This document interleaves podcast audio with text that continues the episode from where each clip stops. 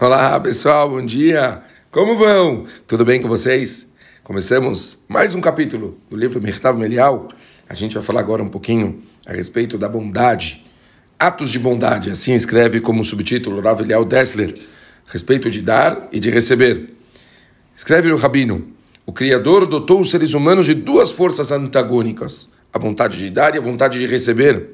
A vontade de dar é a força mais elevada que o ser humano possui e é única, pois trata-se de um dos atributos de Akadosh Baruch Hu.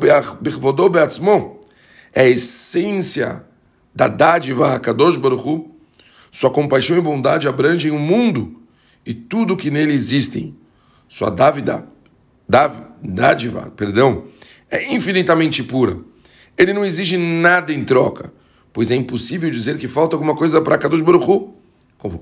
Como está escrito, se fizeres justiças, o que, o que lhe darás? Isso significa que quando servimos a Hashem, a gente não está provendo alguma coisa para Hashem que está faltando para ele. Servir a Kadosh Baruch é um mérito que ele deu para a gente, para o nosso próprio bem. É um modo de agradecer o bem que ele faz para a gente. O dom que o homem recebeu de Kadosh Baruch para dar é, na verdade, o que torna ele um ser misericordioso, capaz de transmitir alegria, ansioso por dar de si mesmo. Como vocês se lembram, está escrito em Sefer Bereshit, que falamos há poucos na Parashat de Bereshit, façamos o homem a nossa imagem, a nossa semelhança. Isso, tudo isso que falamos agora, tem a ver com o conceito de dar. Por outro lado, temos a vontade de receber. A fonte da tendência humana de atrair tudo para si o que estiver ao seu alcance. A essa característica chamamos de egoísmo. É a raiz de todo o mal do mundo. Existem pessoas que tomam sem dar nada em troca. Se o fazem às vistas dos outros, estão roubando. E se fazem às escondidas, estão furtando. Não raro, coagem os outros a lhes darem de vontade própria aquilo que têm. Nesse caso, são trapaceiros. Há aqueles que levam o mal a todo o mundo, como os que incitam a guerra e aniquilam populações ou ferem pessoas. Os primeiros não são julgados pelos homens, somente a Kadosh Baruch pode julgá-los com verdade e levar a cabo sua sentença. Para defender-se e lidar adequadamente com o segundo tipo de pessoas, a humanidade elaborou um sistema jurídico. Foram fixadas normas de conduta condizentes e o público foi educado a condenar atitudes que se desviem dessas normas. Mas a raiz do mal, pessoal, a vontade de receber, não anulou. Ela continua firme como sempre esteve. Por isso, não podemos confiar no homem em sua civilidade, pois seu comportamento pode estar mascarado pela vontade de enganar, de roubar, de furtar, de matar. Os nossos sábios, há muito, revelaram a falsidade humana quando disseram reza pelo bem-estar do governo, pois sem o seu temor, os homens vão se devorar vivos.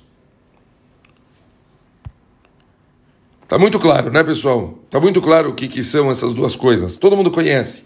Essas duas forças, dar e receber, constituem a raiz de todos os atos humanos. Saiba, não há nenhum caminho intermediário.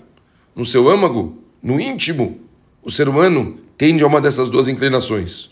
O coração não admite combinar as duas forças. Tenhamos em mente uma regra fundamental: os interesses humanos são sempre únicos e jamais se fundem em dois tipos de interesses simultâneos. Em toda ação, palavra dita ou pensamento, o homem sempre se inclina a dar ou a receber.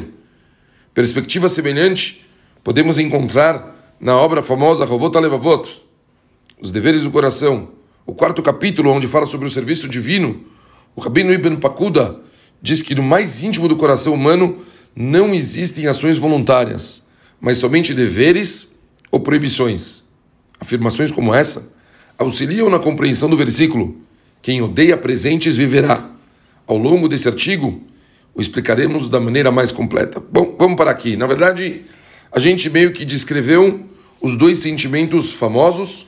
Se você me perguntar, talvez, qual a grande novidade hoje, com certeza, fora a gente entender claramente os dois, seria dizer que, uau, Quer dizer que tudo se resume a somente essas duas posturas? Sim, assim escreve o Ravel Desser. Tudo que acontece se trata, no fundo, desses dois comportamentos. O resto é desdobramento deles dois. E o principal, não tem caminho no meio. A partir de amanhã, a gente vai pensar em como tentar diminuir uma e aumentar a outra.